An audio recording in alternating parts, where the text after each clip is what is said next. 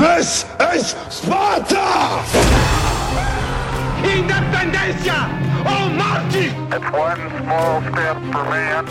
I have a dream. E saio da vida para entrar na história. Este é o Fronteiras no Tempo, um podcast de história.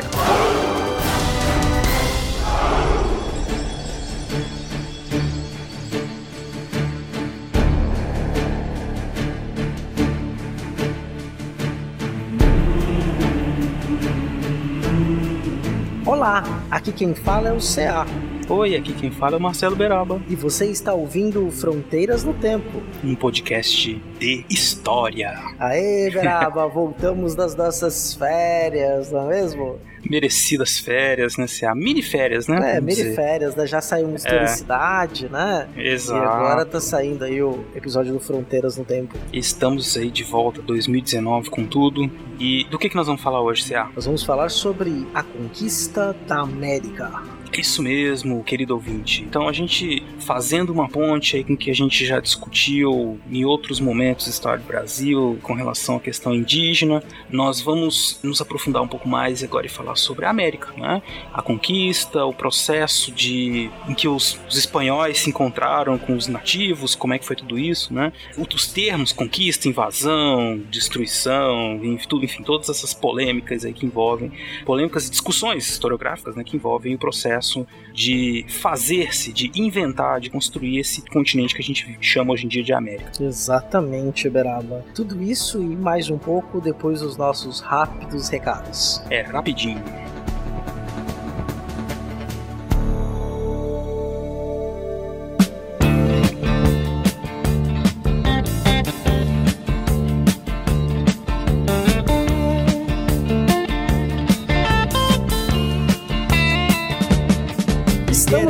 Na sessão de recados do Fronteiras do Tempo. Isso mesmo. E o que, que nós fazemos aqui, Beraba, nessa sessão? Nessa sessão, a gente fala pra você que está nos ouvindo com tanta paciência e amor, como entrar em contato conosco. E é muito fácil. Uma das formas principais é mandando um e-mail para o fronteirasnotempo@gmail.com. Isso mesmo. Uma que é a gente gosta muito e é bem interessante é você deixar um comentário no post desse episódio, tanto no Deviante quanto no Fronteiras no Tempo, onde você preferir. Exatamente. Comentários também muito apreciados por nós são os comentários do Facebook, que é a nossa página, o facebook.com.br Fronteiras no Tempo, dá uma curtida lá. E também comentários pelo Twitter, né? Nossa arroba é o Fronte no Tempo. E a- o meu é Marcelo Silva79 e do CA César Agenor. Exato. Siga-nos os bons. Exatamente. Lá no Fronteiras, no Twitter do Fronteiras, sempre tem informações de história e também a gente divulga as novidades do podcast. Não esquecendo que nós temos também um Instagram, né? Em que nós colocamos, também divulgamos as coisas do podcast. E é muito fácil encontrar a gente. Nós estamos lá no Fronteiras no Tempo, no Instagram. Exatamente. E sabe onde nós estamos também, Beraba? Estamos numa terra plana? Não, tô brincando, terra redonda. Estamos eh, também no WhatsApp, né? WhatsApp também. É, não era disso que eu ia falar agora, mas pode ser o WhatsApp.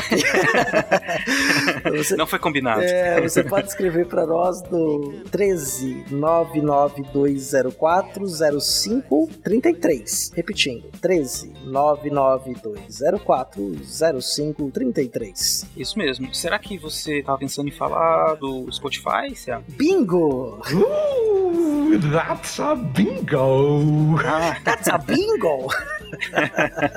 então manda aí. Quem já nos acompanha sabe que os podcasts do Portal Deviante já estrearam aí no Spotify há alguns meses. Só que recentemente cada podcast do Portal Deviantes tem seu espaço solo no Spotify. Então se você procurar por nós por Fronteiras no Tempo, lá no Spotify você pode ouvir todos os nossos episódios. Você tem aquele amigo que não sabe o que é podcast, mas que escuta o Spotify, fala, olha, dá uma chance aí pro Sai e pro Beraba e escute Fronteiras no Tempo no Spotify. É isso aí. Então, você tem muitas formas de nos ouvir, muitas formas de estar em contrato. Esquecemos alguma, Cé? O YouTube, Beraba. Ah, é verdade. a gente faz uma. A gente publica o podcast no YouTube. Né? Tem lá o vídeo, muita gente. Tem muita gente que ouve, né? E comenta. Uhum. Tem gente que virou padrinho nosso por conta é, do YouTube. E o YouTube tem um delay, né? A gente lança primeiro no site, depois de algum mês. Agora o delay ficou um pouquinho maior.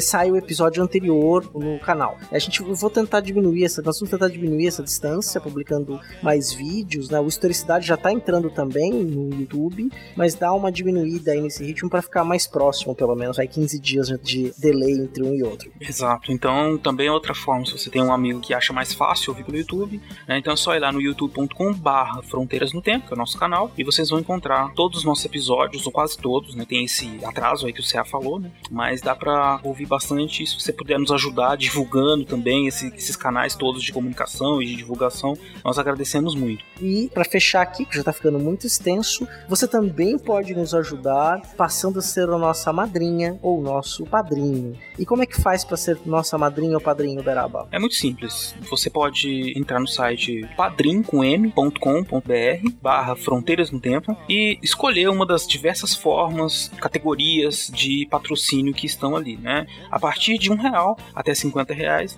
cada uma delas fornece um certo benefício, né? Como participar de grupos de WhatsApp, ter acesso a alguns comentários também e livros, enfim, cada uma tem um benefício, né? Depois você acompanha lá no Padrim. Exatamente, Beraba. Então eu vou aproveitar para agradecer as nossas madrinhas e padrinhos do Fronteiras no Tempo que vem nos apoiando aí. Então, ó, Alexandre Estrapação Guedes Viana, Alexandre de Souza Júnior, Anderson Garcia, Andréa Silva. André, eu já te mandei uns e-mails, você não me retornou, tal. Se você puder um dia, quem sabe, ficaria muito feliz e agradeço muito pelo seu apoio. Andressa Marcelino Cardoso, Bárbara Marques, Caio César Damasceno, Caio Sérgio Damasceno, Carlos Alberto Júnior, Eane Marcolino, Eduardo Lopes, Héctor Ritter, Felipe Rosa, Felipe Santana, Flávio Henrique Dias Saldanha, Yara Grise, Jonatas Pinto Lima, José Carlos dos Santos, Lucas Aquel, Manuel Mácias, Marcos Sorrilha, Maria Rosi Pericolo. Também te mandei e-mail, Maria Rosi. Por favor, aí, se um dia puder, nos responda também. Maiara Araújo dos Reis, Moisés Antiqueira, Paulo Henrique Denúncio, Rafael Alves de Oliveira, Rafael Higino Serafim, Rafael Machado Saldanha, Rafael Almeida, Renata Sanches, Rodrigo Pimentel, Rômulo Chagas, Senhor Pinto, Thomas Beltrame, Thiago Gonçalves, Vitor Silva de Paula, Wagner de Andrade Alves, William Scaquetti, William Spengler, Yuri Morales e ao padrinho anônimo. É isso aí, muito obrigado. Nós, como sempre digo, estamos muito honrados de ter vocês todos como patrocinadores que nos ajudam muito a continuar com esse projeto. Muito obrigado. Exato, Beral, mas uma coisa que a gente esqueceu de falar. No final do ano passado, 2018, nós lançamos ali o piloto do Fronteiras no Tempo Pequenas Histórias. E para nós continuarmos com esse programa, nós temos que atingir a nossa segunda meta. Né? Ali foi para vocês verem, ouvirem, se vocês gostou e gostam do nosso trabalho e quiser nos apoiar, pra gente, ao invés de ter só dois programas mensais, passarmos a ter três programas mensais, assim que nós atingirmos a segunda meta, teremos novos pequenas histórias para serem publicados. Exatamente. Antes de começarmos o episódio, eu quero dar um último recadinho especial. Recomendo fortemente que vocês ouçam o episódio 32 do podcast HQ da Vida. E por quê? Porque quem participou deste podcast foi o nosso padrinho Rafael Almeida. Nesse episódio em especial, ele fala da trajetória de vida dele, de questões muito importantes para ajudar a quebrar preconceitos, para ajudar com que a gente seja mais humano. Confesso aí para vocês que em muitos momentos escutando o episódio eu fiquei extremamente emocionado né, de saber que esse pessoa tão especial que, tá, que nos apoia aqui tem assim uma riqueza de história para contar. Então recomendo, não vou ter nenhum spoiler. Vai lá, clica no link do post, dá play e ouve de coração aberto, de ouvidos abertos. Recomendo fortemente aí que você ouça, tá? Tá o link no post. Rafa, um beijo no teu coração. Então, bora para a conquista? Vamos lá então, César. Meu objetivo é a conquista!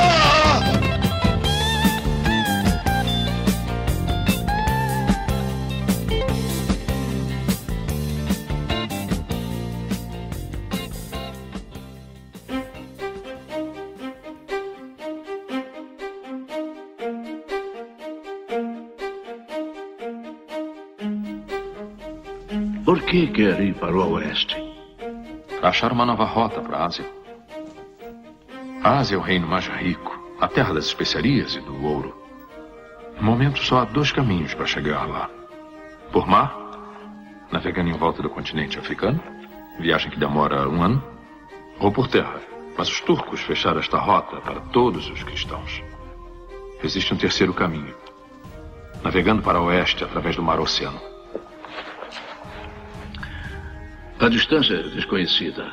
Dizem que é infinita. Não acho. Superstição. Século XV e XVI apresentaram uma nova dinâmica global. A Terra incógnita, a América, muito habitada, passou a ser palco de uma nova dinâmica. Para que essa dinâmica acontecesse, muitas vidas foram ceifadas, novas culturas nasceram, culturas híbridas, imposição cultural, e é disso que nós vamos falar no episódio de hoje: a conquista da América. Muito bem, Céu. Bela introdução. E eu acho que pro ouvinte, a primeira coisa que a gente tem que destacar é o título, né? A conquista da América. Porque a gente está falando de uma região que, como você mesmo disse, tinha muitos habitantes e que de repente foi conquistada. Então, de certa forma, chamar de a conquista da América, apesar de fazer parte de uma tradição historiográfica, é uma tradição historiográfica europeia, né? Está falando do ponto de vista europeu, assim. Os europeus conquistaram a América, né? Mas esse nome, quando a gente problematiza e pensa nele, né, nos ajuda a pensar o quanto foi complexo todo esse processo. Né? Não foi só eles chegando aqui, dominando tudo e acabando com tudo. É uma, uma história que muitos dizem, inclusive, que ainda nós estamos vivendo, né? Ainda não acabou esse processo, não de conquista, mas de contato, né? De encontro, de mundos, né? Que se pensar bem, faz pouco tempo, 500 anos, né? Para uma vida de uma pessoa é muita coisa, mas para a história da humanidade é nada, né? De 10 gerações aí, um pouco mais, é... mais do que isso, né? Mais em torno disso, né? É, de fato, né? Um território que era muito habitado, muito diferente, com clima, vegetação, relevo, hidrografia, com culturas extremamente diferentes daquela que era europeia, mas quando nós vamos contar esta história, nós sempre traçamos como um momento de uma conquista, algo de, de desbravamento, né? Inclusive, né, tem até a ideia, por exemplo, das grandes navegações, uma das grandes epopeias humanas. Exato. Tem até discursos que comparam, né? A próxima grande epopeia humana depois das grandes navegações você conquista do sistema solar, por exemplo. Né? Ou seja, a Europa no centro do mapa, literalmente no centro das representações geográficas globais. Se você olhar o mapa mundi, a Europa está no centro, a linha de Greenwich que divide o mundo, que passa ali pela Inglaterra. Quer dizer, isso também é uma construção histórica, né? essa representação geográfica do planeta, né? com aquela Europa no centro. E a história é muito vista a partir deste impulsionamento europeu. Exato. Olha, ouvinte, a própria história que a gente tanto gosta, ela foi inventada pelos europeus. Então é evidente que elas são contadas, ela tem na sua essência, né, essa visão da Europa para o mundo, né? O que os historiadores têm feito hoje em dia é buscado as conexões, né? Os europeus, eles estão dentro de um processo, as próprias grandes navegações estão dentro de um processo de expansão, de transformação que é mútua, né? Os europeus, eles estão indo, encontrando mundos, eles já tinham contatos com outros povos que viviam no norte da África. E isso, esse é um processo que afeta todos, né? E que tem, de certa maneira, um que nós podemos encontrar um papel ativo de todos esses agentes, da América até a China, né? Todo mundo está tendo contato, está trocando ideias, culturas, né? Esse mundo global, esse globalismo aí, ele, ele começa a nascer é, nesse momento. Agora, tem uma coisa também, será que eu queria chamar a atenção, porque assim, então a gente fala conquista da América, né? A gente já problematizou um pouco isso, mas tem a coisa da América, a gente chama de América, mas no século XV, quando os europeus chegaram aqui, não existia América, Sim. né? Eles, inclusive, não tinham ideia né, do que era esse território. Colombo, em 1512, quando ele morreu, ele ainda não tinha certeza que tinha chegado num continente, não é? E é engraçado também que existe essa disputa né, entre o Colombo e o. Disputa que não existiu, na verdade, entre o Colombo e o Américo Vespúcio, né? Uhum. Como se o Américo Vespúcio tivesse roubado a conquista do Cristóvão Colombo, né? Uhum. E, na verdade, o que. Na verdade, não, mas é do século XV para o XVI, né? 1492, que foi quando Colombo chegou nas, no Caribe, né? Até mais ou menos 1507, 1508, é, havia um grande debate sobre o que, que eram essas terras, né? se eram terras novas ou se não eram. E aí, esse processo de transformar isso nesse continente que a gente chama América demorou mais algumas décadas para se consolidar. Tá até hoje, né? O que, que é América? América Latina, América. Nós somos americanos, os estadunidenses são americanos, né? Então, esse processo de identificar a terra com um nome, ele demorou demorou muito mais do que simplesmente o Colombo chegar aqui e batizar falando, eu descobri a América. Não, isso não aconteceu assim, desse jeito, né? É, exatamente, Noverab. E tem uma outra questão que é bem interessante. A própria figura do Colombo como descobridor da América, como esse inicial, ela foi uma figura ressaltada só no século XIX, quando algumas comunidades italianas que viviam na América do Norte, nos Estados Unidos, criaram, por exemplo, o Columbus Day. Uhum. Se você olhar o próximo a ele, que é o Cabral, o Pedro Álvares Cabral só passou a ser uma figura descobridora do Brasil no século XX né? Porque a tal da casa de onde era a casa do Cabral era um prostíbulo. E aí, na tentativa de se criar uma ideia de uma identidade nacional, uma origem da nação, que você vai tentar recuperar essa figura do descobridor. Perfeitamente, do descobridor, do conquistador, né? Sim. É, que aí, inclusive, acaba se esbarrando nessa ideia e também muito comum, né, de que esses eram homens mitos. É, era... de que eles eram homens excepcionais, Sim. né, muito inteligentes e muito à frente do seu tempo, né? Quer dizer, então olha o Colombo, ele teve assim, se vocês assistirem, ouvintes, um filme que eu recomendo, que eu gosto muito da trilha sonora, Ah, isso é Vangelis. fantástico. Isso é fantástico. tem a trilha sonora do Vangelis e do Ridley Scott, que é o filme 1492, Conquista do Paraíso. Ele reforça um pouco essa coisa do Colombo, que era um, quase como que um frente do seu tempo. Ele tinha uma ideia, tinha muita coragem, ele foi lá e fez, né? É, exatamente. O filme mostra um pouco assim dos- das des- desventuras dele também, mas essa figura do mito Colombo, ela é bastante reforçada, né? É, o Gerard Depardieu, o protagonista, né, eles colocam um ator francês numa produção americana, né, pra dar essa estranheza do estrangeiro, né. Isso, isso. É, e assim, dá pra fazer um episódio só sobre o Colombo, viu, ouvinte? Porque assim, o Colombo tem muitas coisas, por exemplo, que hoje a gente sabe que ele passou uma parte da vida em Portugal, né? Uhum. Só no fim, quando ele foi patrocinar a viagem dele, ele foi procurar os reis espanhóis, porque os investidores portugueses não estavam interessados em navegar para esses lados, né? Eles queriam descobrir a rota para o Oriente pelo Sul, né? Circunavegando a África. Sim. Então ninguém quis investir no, no coisa do Colombo. E os reis espanhóis, como eles tinham urgência em vencer a certa competição que estava acontecendo em Portugal, eles viram nessa possibilidade. Era, era uma coisa assim: se desse certo, eles iam ficar ricos. Se desse errado, o Colombo ia morrer e ok, né? Tinha problema, né? Era, o risco era muito maior para o Colombo. né? Então dá pra fazer um episódio só sobre ele, né? Com ele que ele fez, as idas e vindas. O Colombo e o Américo Vespucci, essa disputa é muito interessante que eu falei, porque o Colombo fez várias viagens, fez três viagens, o Vespucci também fez. O Vespucci foi até, era um navio português, foi até a, a Argentina. Aí, aí ele começou a falar que era um continente. Mas uma coisa que a gente às vezes não presta atenção é que para essas pessoas, no século XVI, do 15 para o 16, o mundo tinha sido criado por Deus.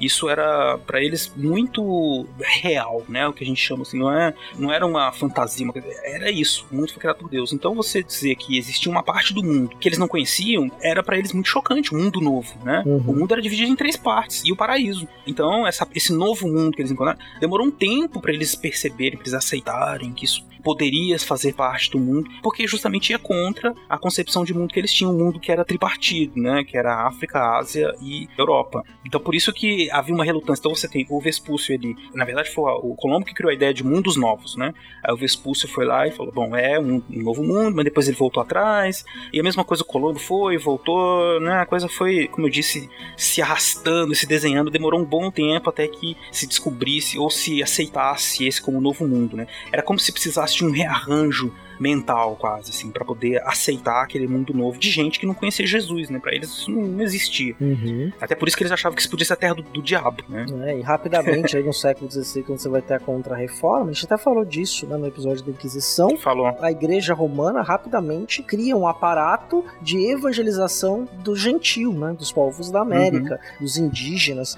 e trazem para cá todo a companhia de Jesus para fazer esse trabalho, né, esse trabalho de evangelização na América Portuguesa e na América Espanhola acontece, mas também tem a questão né, das encomendas, a mitra, né, que já era um sistema de trabalho lá das próprias populações locais, que depois os espanhóis reconfiguram isso, né, até me adiantando um pouco, mas Uhum. você vai ter dentro do elemento da religião, nisso que o Beraba tá falando, um importantíssimo elemento da conquista, né, da tomada e da hegemonia espanhola e portuguesa nas Américas ali no primeiro momento.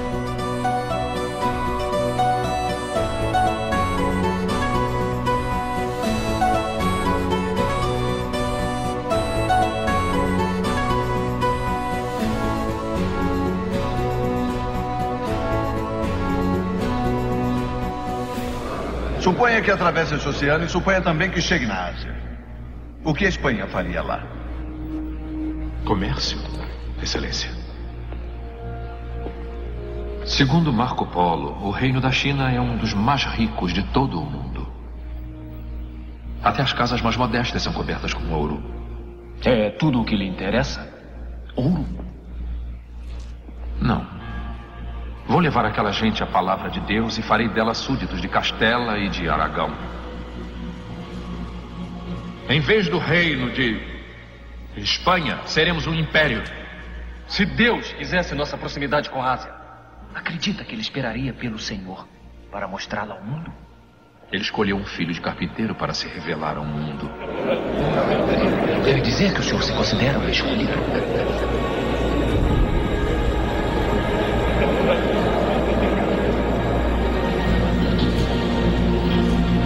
A Ásia pode ser atingida pelo Oeste. E eu vou provar.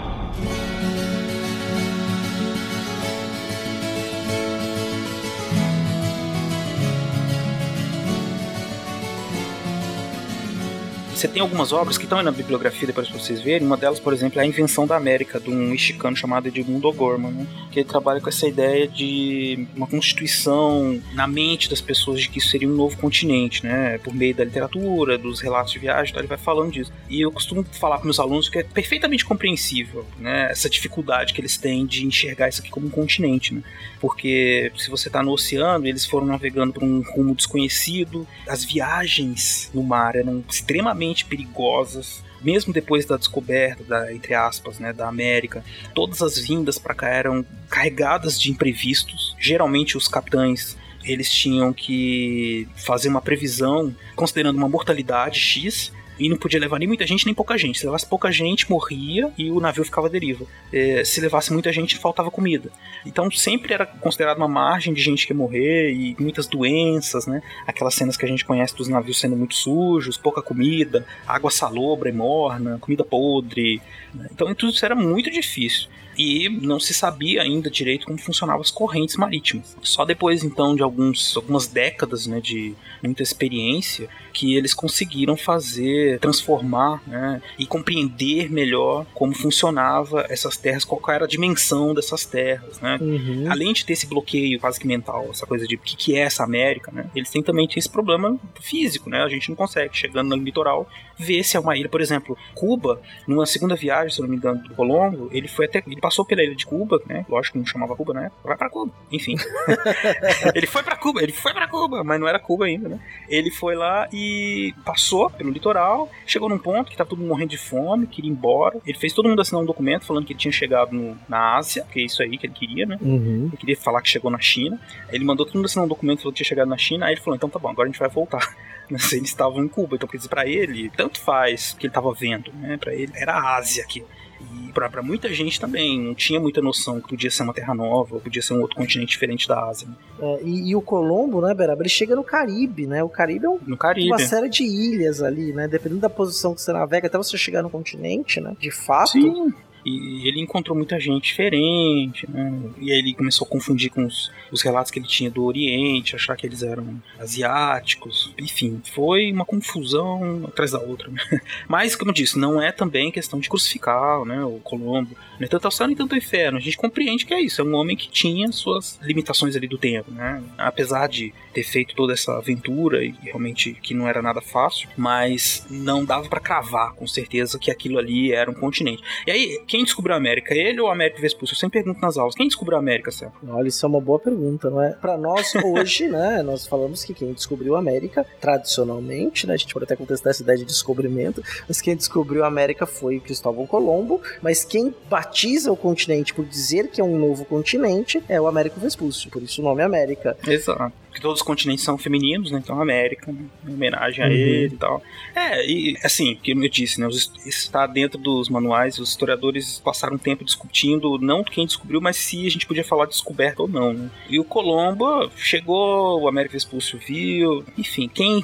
Os dois fazem parte do mesmo processo, né? Até porque, como disse o Ceará no começo, o Colombo, essa visão que a gente tem do grande navegador Colombo, foi muito depois, né? Ele foi bastante hostilizado na época que ele era vivo. E o filho dele, o Fernando Colombo, escreveu um, uma biografia em que ele tentou redimir a figura do pai, assim, sabe? Mostrar que ele era um, um homem, assim, à frente do seu tempo, né? Mas mesmo naquela época não colou. Foi como disse, era no século XIX, do 18 pro 19, que começou a virar, assim, uma grande figura, né? Que ele é hoje. Sim, né? Numa tentativa de formação de identidade na própria América do Norte, né? E exaltação de algumas figuras, né? De alguns heróis que poderiam ali se configurar um, um princípio do nacionalismo. Mas é interessante porque este, essas rotas que começam a ser estabelecidas começam a ser cada vez mais constantes e vão ali despertar o interesse do principal reino europeu do período, que era a Espanha. A Espanha, no século, final do século XV, ao longo de praticamente todo o século XVI, quando ela se unifica, ela era a grande potência europeia, a grande potência, é, vamos chamar ocidental, porque a gente tem a China do outro lado, mas a China está num outro negócio, né? Mas dentro da Europa ali, os espanhóis e os otomanos, a gente não pode esquecer dos otomanos, ali eram grandes players, no, no, vamos dizer, no cenário internacional.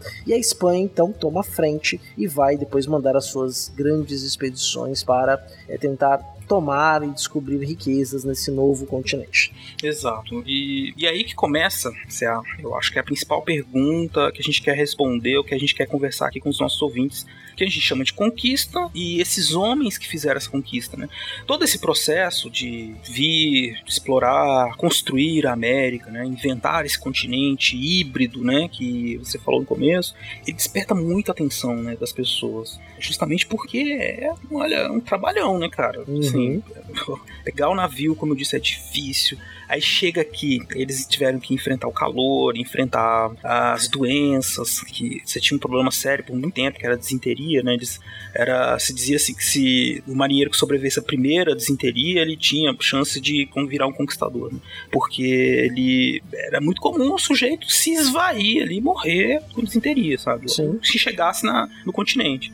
É, mal condição de conservação de alimento, água não necessariamente limpa, aí aí você chega numa condição é um trabalho extenuante, porque o trabalho da navegação é um trabalho extenuante. Então você tinha esse problema aí da grande mortandade dos marinheiros. É, o que não exclui também a doença para os indígenas, mas a gente vai falar isso daqui a pouco, isso, né? Isso, isso é um outro ponto. É outro ponto. Mas o que eu quero dizer é que, então, a pergunta é: seriam então esses homens excepcionais? Seriam esses homens melhores? Esses conquistadores, eles, eles venceram um pouco? E outra coisa que também sempre chama muita atenção, desde que eu dou aula, desde os pequenininhos até na universidade, eles sempre ficam se perguntando: nossa, como os espanhóis, que são tão poucos, conseguiram conquistar tantos índios, né, eles falam, uhum. os nativos, os incas, astecas, grandes civilizações, né? Como é que eles fizeram isso se eles eram tão poucos? E por um bom tempo se reforçou a ideia de que eles eram isso, melhores, porque eles tinham mais tecnologia, eram mais inteligentes. Né? É, esse é um ponto bem importante, Beraba, que até um, um, um parente, não é nem um parente, mas faz parte da discussão, que é para o nosso ouvinte refletir neste momento, né? sempre vai ter uma ideia de superioridade e inferioridade. Uhum. Quando a gente olha, então o europeu superior conquistou. Quer dizer, o outro sempre colocado na figura da inferioridade. E essa relação, ela vai se dar até hoje, por exemplo, quando a gente olha para uma cultura que é diferente, a gente vai ter essa sensação de uma cultura não ocidental, não racionalizada nos moldes do ocidente, não industrial, não urbana, a gente olha para aquela cultura diferente como algo inferior. E isso é um, uma herança desse tipo de pensamento que, quando olha para esse processo, enxerga sempre uma relação entre superioridade e inferioridade. Exato. E assim, tem uma, uma obra que é muito interessante, que também está na bibliografia aí, que é o, uma obra de um americano chamado Matthew Hestal. Se chama Sete Mitos da Conquista Espanhola. É, você tem alguns clássicos que falam desse momento, que é o Todorov, tem uma coleção de história da América colonial também, do Leslie Battle. Enfim, mas esse livro do Matthew Restall, Sete Mitos da Conquista, vai falar de um desses mitos e ele chamou atenção para essa questão dos homens excepcionais, que é assim, dizer, olha, por que que para a história ficou essa ideia de que eles eram homens melhores, superiores? Ora, porque eles mesmos estão contando a história. Muito simples, né? Eles não estão perguntando para os... Ninguém foi lá perguntar para os nativos, e aí, como é que foi o encontro com os portugueses, né? Ficaram poucos registros do ponto de vista dos nativos. Os registros que os historiadores usaram para construir essa história da conquista, da construção da América, foram desses conquistadores. E eles, evidente, que exaltavam suas ações, né, seus méritos. Porque é, na sociedade espanhola daquele momento era muito comum, era muito valorizado a ideia de dom e contradom, que é o que? Olha, eu faço uma coisa para o rei e o rei faz uma coisa para mim.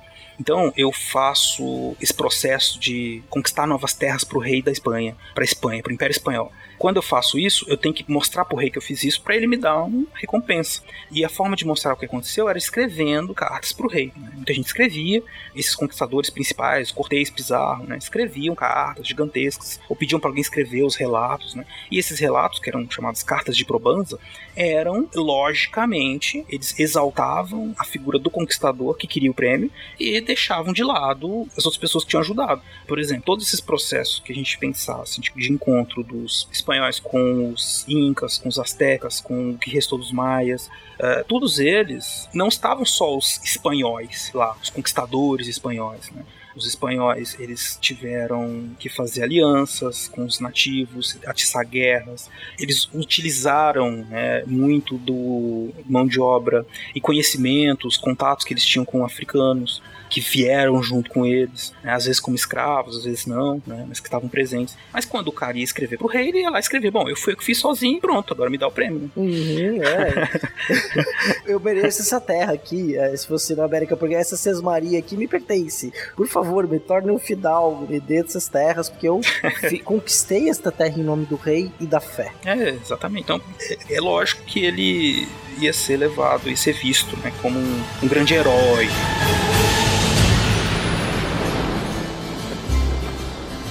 pela graça de Deus e em nome de suas graciosas majestades de Castela e Aragão, com todos os poderes dados a mim, tomo posse desta ilha e a batizo de São Salvador.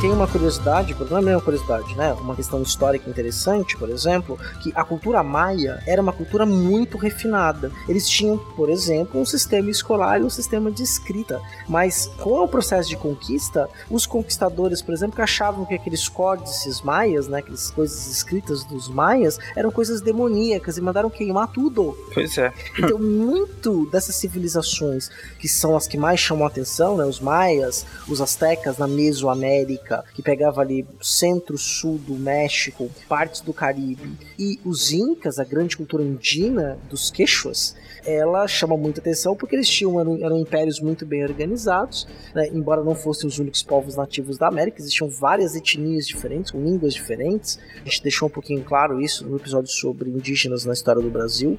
Uhum. Falamos bastante dos Incas também no episódio que estávamos com o Marco Sorrilha, lá, acho que episódio 11, se não me engano, Incas ali no Galindo. Faz muito tempo, vale a pena ouvir. se fala muita coisa dos Incas, esse processo final. Embora não se fale da conquista, se fale muito da sociedade queixo Quechua, que os Incas eram os líderes, mas a gente dá como nome de povo, dos Quechuas, Quechuas. É bem interessante esse processo. E muito do que era feito ali foi destruído, né? Porque não era visto como algo civilizado, algo que merecesse ser guardado, porque eram de povos inferiores, visto como inferiores, né? Pelos europeus naquele momento. Exatamente. Uma das, das explicações que a historiografia às vezes deu para a vitória dos espanhóis, né, sobre os indígenas, era de que ah, os índios achavam, os nativos achavam que os espanhóis eram deuses, né?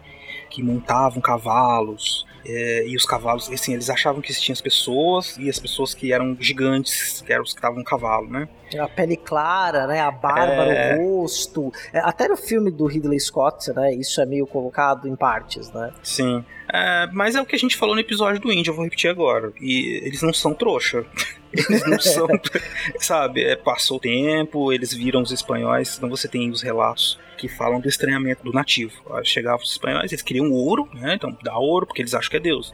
Aí depois eles só queriam ouro e era uma coisa. Aí eles perceberam que não eram deuses, né? Que eles queriam outra coisa. E rapidamente eles se transformavam em possíveis inimigos caso eles não atendessem mais o que os nativos queriam, né? Então eles queriam, por mais que os espanhóis se vistem como superiores, uma coisa é você se ver como superior ao outro, né? Que é o que o estava falando. Mas eh, não quer dizer que eles se viam como inferiores. Eles eles não se viam, né? Não, pelo inferior. Contrário. contrário né? Então, os astecas, né? Os astecas inicialmente, parte deles achavam os espanhóis bárbaros, né? O que que é isso, né? Que povo é esse? Né? Que não, não, não conhece os nossos deuses, não conhece a nossa cultura, não conhece a nossa língua. Quer dizer, isso aí não é gente civilizada, né? Os caras matam crianças na guerra, né? O que, que, é isso? Uhum. Né? Não respeitam um período de guerrear, de plantar da vida, do ciclo da vida. Exato, né? Então para eles também era muito chocante. Né? E tem todo esse processo de encontro diferentes, né? Nós temos as narrativas mais famosas, né? Por exemplo, o encontro do Cortês com Montezuma. Com Montezuma, né? Nossa, eu tava aqui, deu um, um tio, tinha um bug aqui, cara, sumiu o nome do cara.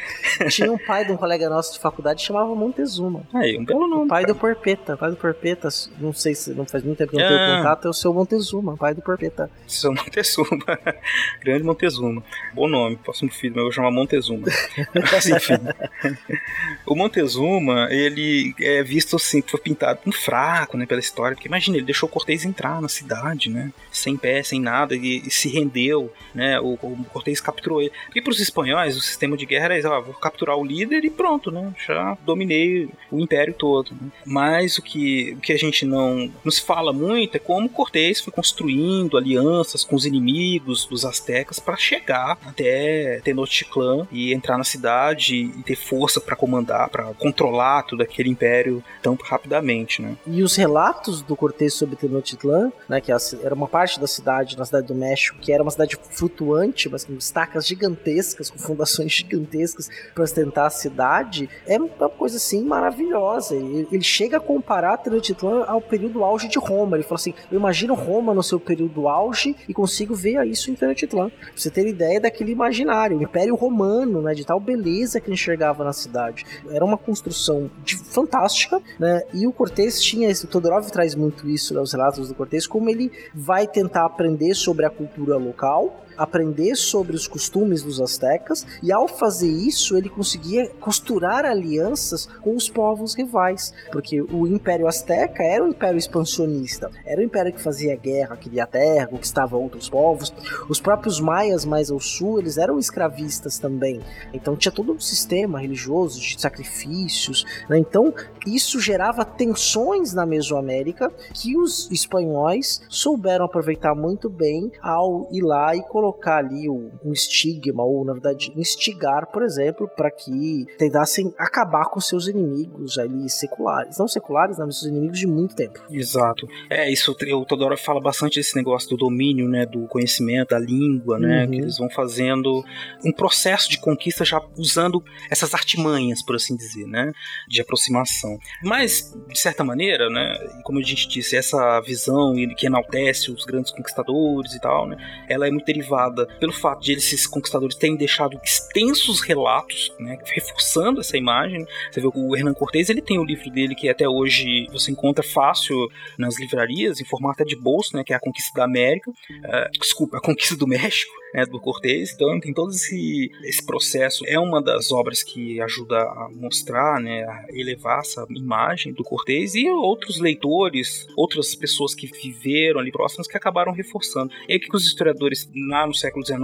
acabaram fazendo é ler isso como verdade, por assim dizer, e transformar essa, essa visão desses homens em como se eles fossem de fato muito superiores a todos os outros e escondendo o que era comum a todos eles, né, que eram esses processos, procedimentos da conquista, que eles foram aprendendo com a experiência uma série de estratégias para poder dominar determinado território. É o que, que se chama assim, um padrão da conquista. Né? Uhum. É, primeiro seria criar cidades, criar assim, uma aparência de legitimidade. Né? Então, o Império Espanhol ele tinha muita preocupação de se informar cidades, criar ali as câmaras de vereadores, né, os cabildos, onde geralmente figuravam conquistadores, então você fazer parte, conquistar um cargo público desse era uma forma de receber um pagamento do, do rei, né, pelos seus serviços.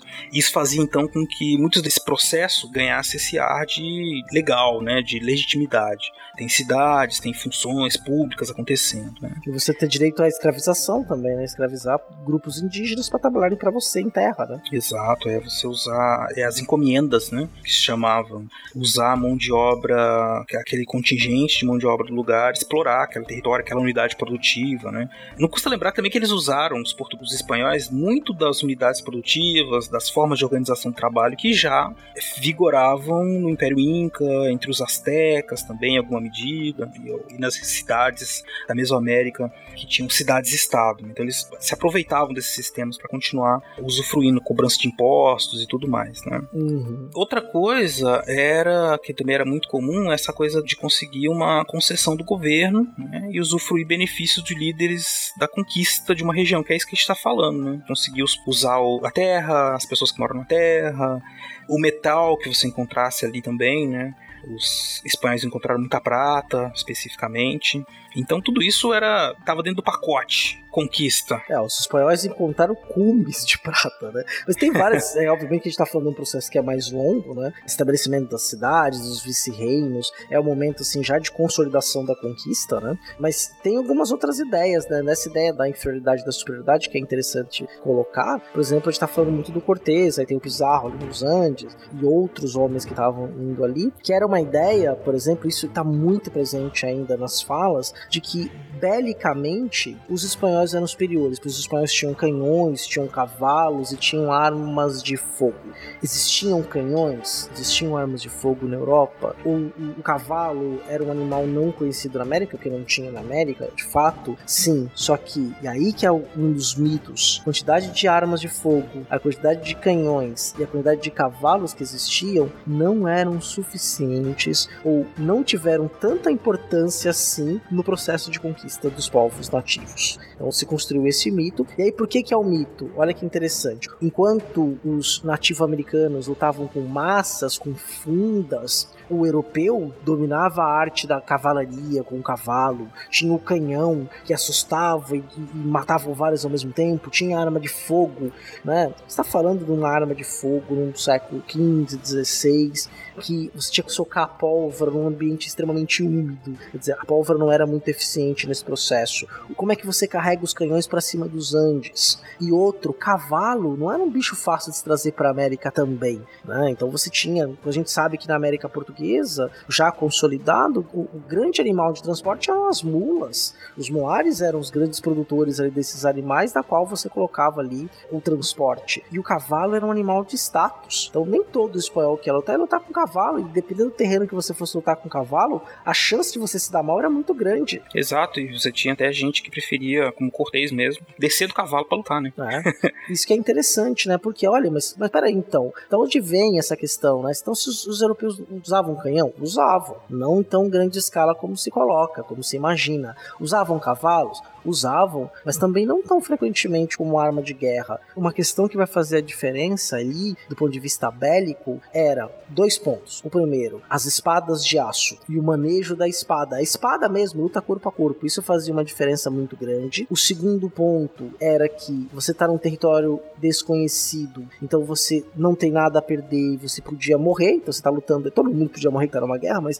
é um lugar que você não tinha para onde correr, você não tem como recuar para tua cidade. Ah, não deu certo, vamos voltar volta, recua. Não, vai embora. recua, recua. Né? Não tem pra onde, né? Só pegar o um navio, não dá, vai morrer. É. Não chegar na praia, vai morrer. E tem um terceiro ponto que depois eu vou falar que tenha isso em mente, né? Que a situação física que estavam os indígenas também nesse conflito, né? Exato. Que isso é um ponto importante, quer dizer, a luta também não era de igual para igual. Exato. Ó, isso me fez lembrar essas condições de luta, né? Os nativos estavam lutando pela sua terra, tinha suas famílias, sua vida toda em jogo, né? Uhum. E os europeus, af africanos e outros nativos que estavam lutando ali contra, né? Então, tinham outra motivação para a guerra, né? Então, se você está lutando e você tá na sua terra com a sua família, você tem que tomar uma série de cuidados, né? Você tem muito a perder, uhum. muito. Então, isso, isso influencia muito esse momento de luta. É mais fácil aceitar a capitulação, nós nos rendemos e agora né? Uhum. Não matem as crianças, né? O que os astecas, por exemplo, a guerra para eles era um ritual. Para vários povos nativos, né? Que na Sim. América Portuguesa os tupinambás tinham um ritual da guerra também, né? A guerra era um ritual, ela seguia uma ritualística, seguia regras muito específicas, que eram muito diferentes para o europeu, né? Então eles chegavam em vila, arrebentavam cidades, arrebentavam tudo, matavam crianças, mulheres, velhos, e não era uma tática asteca de guerra, né? O asteca matava o guerreiro, ele não ia chegar e matar uma criança. Não fazia muito sentido para ele matar um indefeso, né? É, nesse momento aí, essa cultura bélica, né? Uhum. Como fazer a guerra e tal, tudo isso deu muita diferença. Até mais, né, do que, vamos dizer, essas armas todas, como o Sead disse, eram. Elas têm um efeito muito mais simbólico, né? Ó, chegou um cavalo, chegou um canhão que explode tudo, mas. E os próprios nativos contemplam, no primeiro momento que eles ouvem, que eles veem, a novidade assusta. Depois eles aprendem. O processo é, como eu disse, né? Eu reforço, não são trouxa, Uhum. eles aprendem, eles veem os- como é que funciona. Eles podem roubar e usar contra os espanhóis, ou eles podem, como eles fizeram com os cavalos, né? Então você tinha índios na região onde é a Bolívia, hoje Paraguai, os índios cavaleiros, e eles deram suor nos espanhóis, ficaram até o século XIX ali matando espanhol à vontade, né? resistindo ao controle daquela região. Porque eles se aculturaram, eles aprenderam a usar armas mais longas para atacar os cavalos. É, e porque no final das contas, ouvintes, nós estamos tratando dos sapiens, Uhum. né? Quer dizer, homens, seres humanos, né? Que são inteligentes, têm questões cognitivas, têm questões simbólicas, que se adaptam, né? O espanhol não era superior aos povos nativos, nem o povo nativo era superior ao espanhol, mas neste contato, quer dizer, do, do ponto de vista bélico e também do contato cultural, naquele momento, a cultura espanhola acabou prevalecendo. O domínio da força e depois dessa conquista prevaleceu. Tanto é que na América nós falamos português, espanhol, inglês, francês, quer dizer, com exceção do Paraguai, Paraguai e Guarani é um idioma oficial. Se você pega um voo de uma companhia aérea indo para o Paraguai ou de uma companhia aérea paraguaia, você vai ter lá o aviso em espanhol, o aviso em inglês e o aviso em Guarani, de como você aperta o cinto, onde ficam as saídas de emergência, né? Porque é o idioma oficial do país. Eu posso estar falando de uma bobagem. Se você ouvinte conhece um outro país da América que tem o idioma nativo como idioma oficial, me avise, porque eu desconheço. Eu só conheço o caso do Paraguai. Também.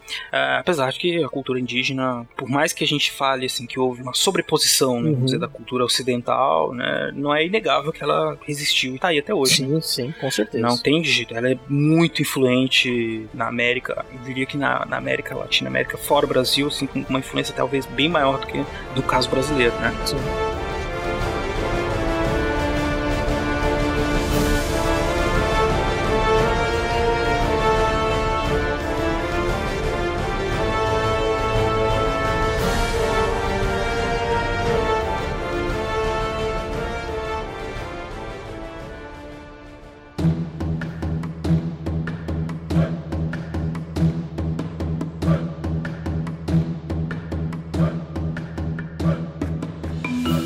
Outro fator que acho que o CA queria introduzir ali atrás, que eu vou falar, não sei se é isso, mas depois você me corrige se não for.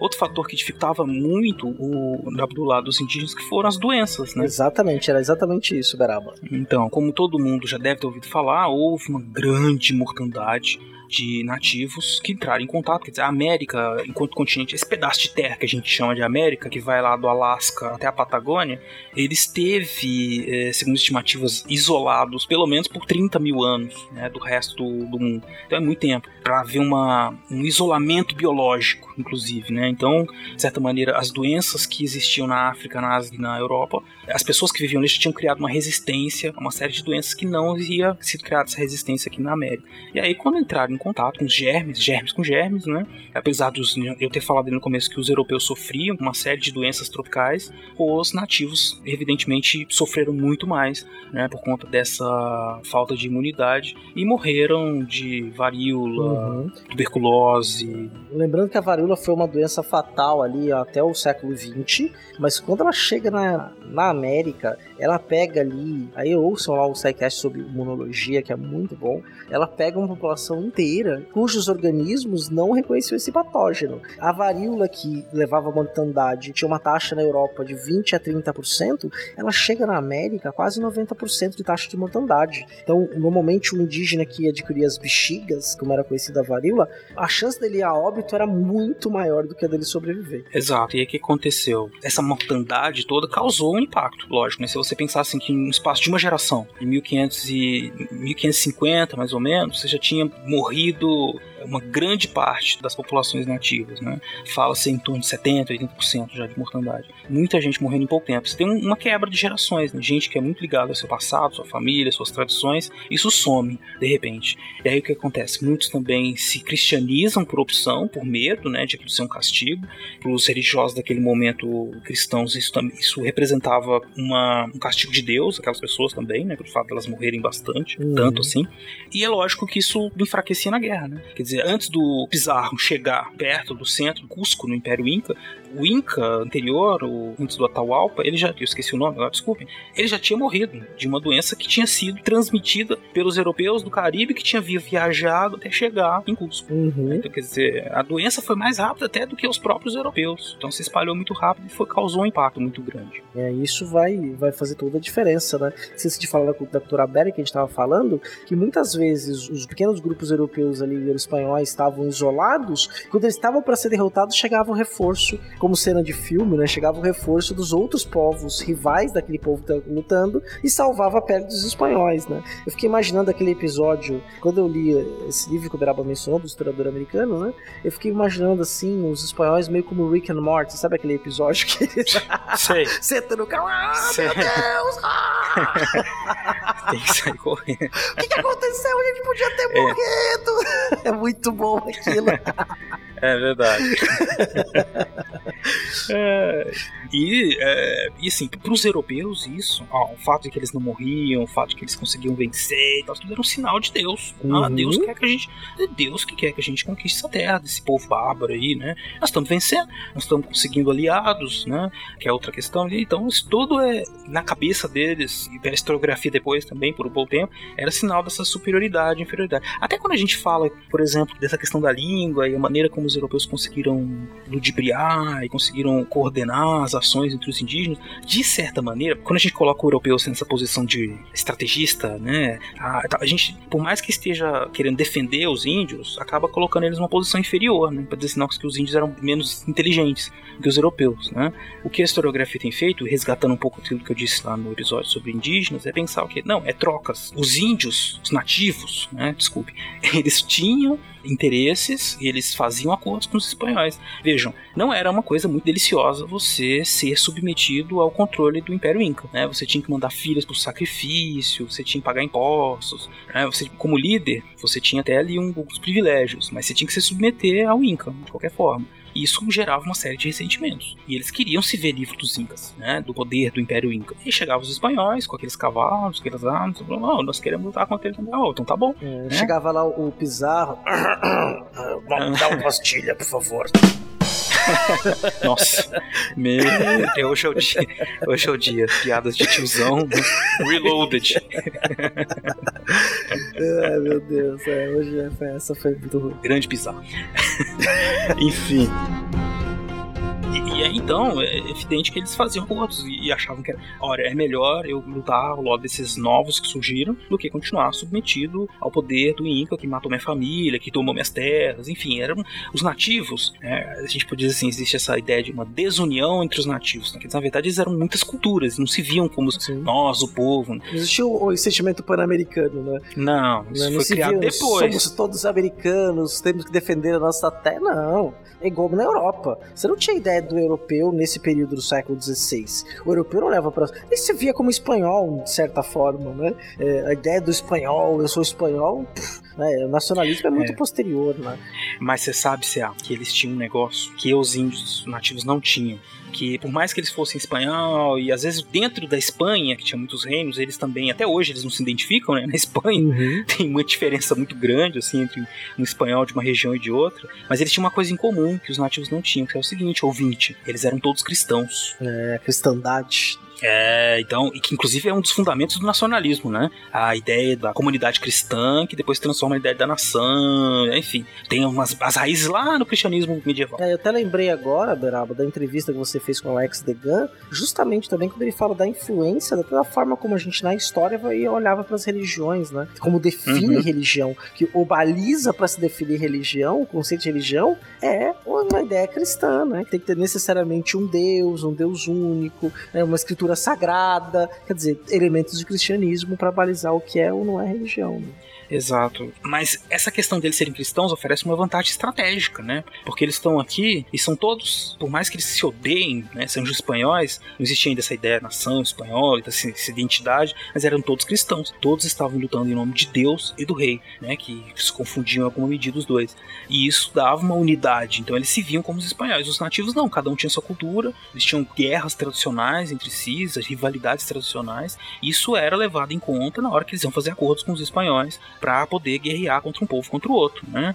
Isso por um tempo favoreceu muitos espanhóis, depois eles começaram a encontrar é, barreiras, dificuldade de dominar outras terras com índios que se aculturaram, que aprenderam a lutar com os espanhóis, que não aceitaram a dominação espanhola, né? enfim.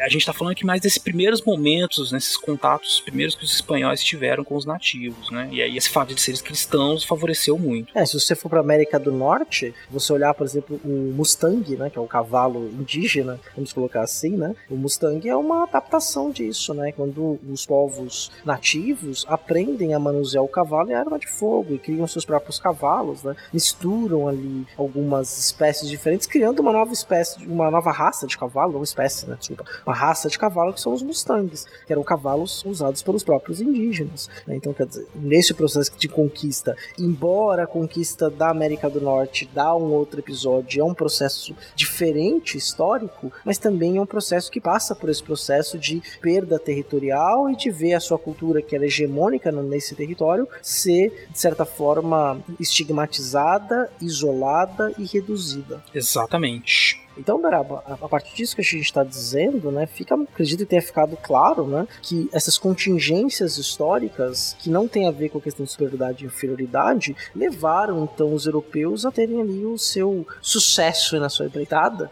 um sucesso ali não totalmente planejado, não totalmente o que aconteceu da forma como a gente pressupunha que tinha acontecido, mas que está dentro de um outro contexto, não é mesmo? É isso. É, e eu acho que é importante para o ouvinte ter essa imagem, né, de um, um programa progresso, não sentido de evolução, mas de um processo muito longo, né, que ainda está acontecendo, o processo do contato dos mundos que eram diferentes e que por meio desses contatos que levaram a destruições, também construíram esse outro mundo que a gente chama de América, né, que é um mundo que mistura um cristianismo com uma série de outras matrizes culturais nativas que foram descartadas ou reaproveitadas de acordo com essas contingências históricas que inclusive a própria o ato ou os atos de navegação dos europeus também fazem parte, né? Não é a providência divina que deu aos portugueses, aos espanhóis o direito e a sabedoria de chegar no resto do mundo. Não, existem uma série de fatores que levaram esses países, essas regiões, a esses outros lugares do mundo e o que eles aprenderam na costa da África, na Ásia, na América, influenciou mutuamente os povos, todos desse mundo que passou a se interligar pelas rotas comerciais por meio das correntes marítimas. Exatamente, né? Toda uma nova cultura, uma nova forma societária, né? Com relações de poder diferentes da Europa. O mundo também era um mundo agrário, não necessariamente um mundo urbano, né? Tudo isso vai configurar o que hoje a gente chama das Américas, de norte a sul, ali com as suas características e singularidades. Exatamente. E é isso. E deixo o convite para todos os nossos ouvintes conhecer mais sobre a América. Nós fazemos parte desse mundo americano, a gente costuma ficar muito separado, assim, um pouco pela nossa história nacional, pelo português e tal. Acho que a gente fica muito distante desses povos que a gente tem tanto em comum, né? Tanto em comum e se comunica tão pouco com eles, né? Sim, exato, né? A gente não consegue ver as similaridades que a gente tem com os chilenos, os argentinos, os uruguaios, paraguaios, colombianos, venezuelanos, venezuelanos, equatorianos, né? Os é, equatorianos, é, os venezuelanos são, né? Quando você olha para esses países, você vê, vai ter contato, né? É primeiro que a vida dessas pessoas não é muito diferente da nossa. As pessoas estudam, não trabalham, casam, têm seus amores, suas paixões, né, os seus ódios, suas alegrias, os seus piadas de tiozão. tem pra tudo, né? tem pra tudo. São tem, seres humanos, tem. né? Mas que tem muita coisa em comum, né? Justamente por conta dessas culturas que se comunicam. A gente se vê muito isolado, porque a gente não fala espanhol, né? O nosso país é continental, é um país com diferenças regionais muito grandes também. Então a gente acaba meio que olhando para si próprio, né? Não olha muito pros vizinhos, né? Nossos hermanos. É, nossos hermanos. E aí na América Explorer é muito diferente, né? Quer dizer, você tem lá uma literatura argentina, um cinema argentino que circula pela América Latina inteira né? Que você não tem uhum. tradução, né? A mesma coisa com literatura, música, quer dizer, então você tem isso ali que vai circulando neste, entre essas culturas, intercâmbios, né? Que às vezes a gente fica meio à margem disso, né? Sem perceber as similaridades com a nossa sociedade. Isso, então vamos para a América, gente. Vamos conhecer mais a América. Sim, vale muito a pena. Então é isso, é. Eu tô satisfeito, quer dizer, dá para falar muito mais sobre isso. Ah, com certeza, né? Eu acho que fica aí pro ouvinte um teaser do que a gente pode falar nos nossos pequenas histórias, né? Da conquista dos incas, dos astecas, né? Tem muitas histórias interessantes para serem contadas ali nesses, nesses processos. Tira as palavras da minha boca, Bela. Eu estava pensando exatamente nisso, em pequenas histórias, por exemplo, sobre a jornada de Cortez, né? Trazendo as uhum. datas, quando ele sai, até. A gente vai chegar nisso lá. Só vai chegar. Vamos lá, precisamos atingir a segunda meta do padrinho. Exato, para dobrar a meta. É, é isso aí. E aí ter mais programas aí. E é um tema que a gente pode voltar trazer outras pessoas para conversar com a gente, né? A gente fez um panorama geral Exato. e a gente quis muito tratar dessa visão mais geral desses mitos né, em torno da conquista da América. É, a gente nem discutiu o que é mito, mito história, tem uma, uma série de discussões importantes, uhum. mas eu acho que ficou bem evidente aí para os nossos ouvintes que é um, uma situação de contato, de destruição, de construção, de muitos agentes, que é tudo muito mais complexo do que um punhado de homens excepcionais dominando um grande território. Não, eles não estavam sozinhos, eles não eram excepcionais, eles estiveram dentro de um processo muito maior e fazem parte desse processo, né? Eles não são nada além disso. Sim, exatamente. Né? É um processo histórico de contato e já tudo que o Baraba falou, não vou repetir não. pode contar uma, pode contar uma piada. É, não, aí, não, já, não, não, já, não, não, já, deixa já, já cumpri a cota de cada ruim trouxe, já esgotou. Né? Uhum. Então, vou agradecer aí você que ficou conosco até agora. Muito obrigado e nos vemos daqui 15 dias. É isso aí, muito obrigado, obrigado CA. E a gente se fala por vintes daqui a alguns dias. Um abração. Um abraço.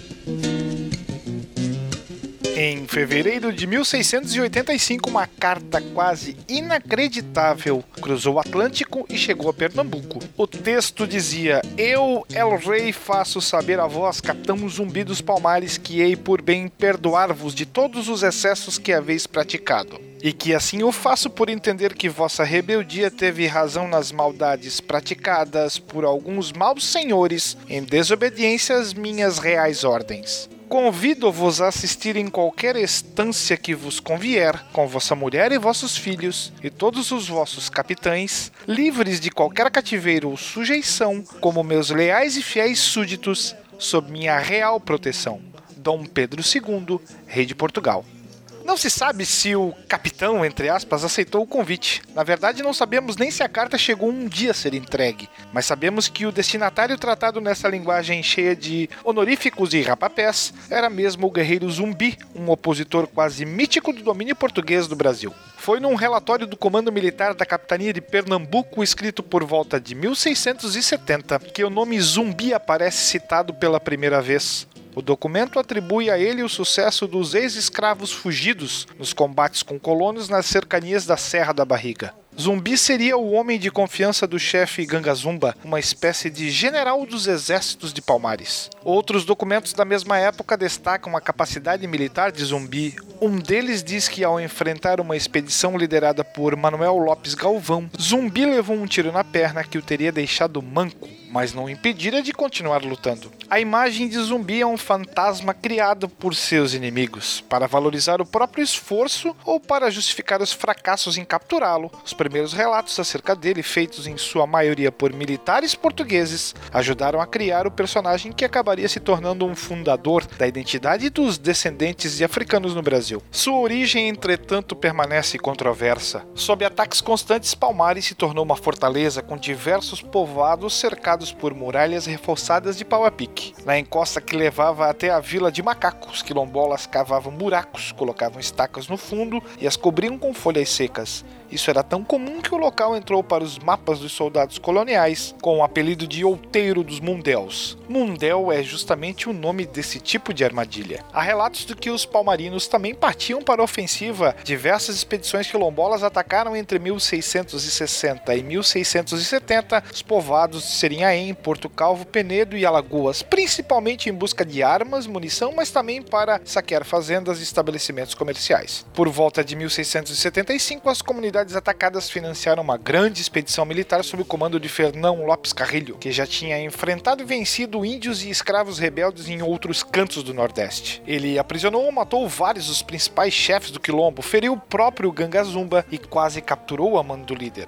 Carrilho chegou a anunciar que tinha destruído Palmares de vez, não era verdade, mas pela primeira vez em décadas, a situação forçou o Gangazumba a negociar. Em 1678, uma missão enviada pelo rei de Palmares, como for anunciado, adentrou o Recife. O acordo de paz previa que os nascidos em Palmares ficariam livres, ganhariam terra para cultivar, direito de comercializar com seus vizinhos e a condição de vassalos do rei de Portugal. Parecia ótimo não fosse o fato de que os escravos libertados teriam de voltar para os seus senhores. Gangazumba decidiu aceitar as cláusulas e se mudou com algumas centenas de seguidores de seu irmão Ganazona para a localidade de Cucaú. Zumbi se recusou a ir e declarou ser o novo líder de Palmares. As autoridades coloniais e o próprio rei de Portugal tentaram repetidas vezes oferecer ao novo chefe um acordo semelhante ao que fizeram com o Gangazumba, mas Zumbi nunca aceitou. No início da década de 1690, o bandeirante Domingo Jorge Velho foi chamado e recebeu a missão de liderar uma expedição para caçar e exterminar de vez os focos de resistência em Palmares. À frente de mateiros experientes e conhecidos pelos seus métodos particularmente sanguinários, Jorge Velho não escapou de tomar algumas sovas dos guerreiros de zumbi. Em 1692, num combate de três semanas, sua tropa de cerca de mil homens foi reduzida a menos da metade, antes de fugir e se perder no mato. Dois anos depois, Jorge Velho voltou com tudo. Tinha sob seu comando um incrível exército para a época, 9 mil homens e alguns canhões. A resistência de Palmares dependia de manter a artilharia inimiga longe das muralhas de Macaco. Depois de um cerco que durou duas semanas, no entanto, Jorge Velho conseguiu se aproximar com seus canhões. Zumbi liderou pessoalmente um ataque desesperado para evitar a destruição das barreiras, mas falhou. Os bandeirantes mataram centenas de guerreiros e invadiram a capital palmarina. Zumbi fugiu. O último ano de sua vida foi marcado por ataques esparsos ao lado de um punhado de companheiros que tentava manter viva a rebelião escrava. Foi por meio de um membro desse grupo, Antônio Soares, que os homens de Jorge Velho chegaram a Zumbi. Capturado e torturado, Soares aceitou levar os bandeirantes em sigilo até o esconderijo rebelde. Lá chegando, ele mesmo teria matado Zumbi com uma traiçoeira punhalada. De posse do corpo do líder, os mercenários arrancaram-lhe um dos olhos e cortaram-lhe a mão direita. O pênis de Zumbi foi decepado e enfiado na sua própria boca. Já a cabeça foi salgada e levada para Recife, onde apodreceu em praça pública. De algum lugar no tempo para fronteiras, eu sou William Spengler. Eu quero ver, eu quero ver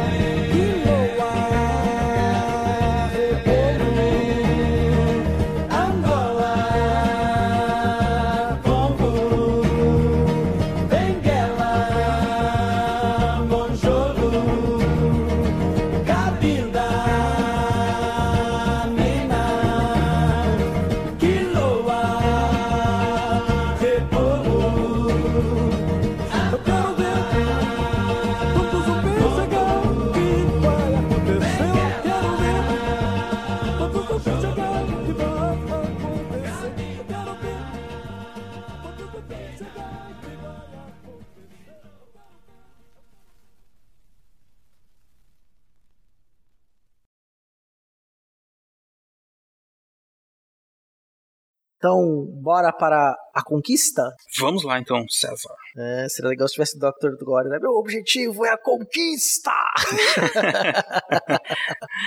Ou a Débora Seco sair dentro de uma caixa, né? Assim, pá, né? América! Porra, César. Essa foi. Hoje tudo pro final, isso aqui.